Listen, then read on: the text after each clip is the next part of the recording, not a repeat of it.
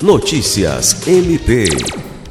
Na tarde dessa quarta-feira, 2, o Procurador-Geral de Justiça Danilo Lovisaro do Nascimento recebeu o bispo Dom Joaquim Fernandes, da Diocese de Rio Branco.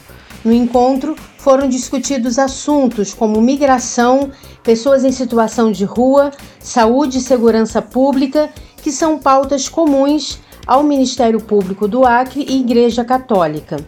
Foram apresentadas propostas de intercâmbio cultural, também envolvendo a Faculdade Diocesana São José e o Centro de Estudos e Aperfeiçoamento Funcional, CEAF, voltadas para a área de mediação e outros cursos de extensão.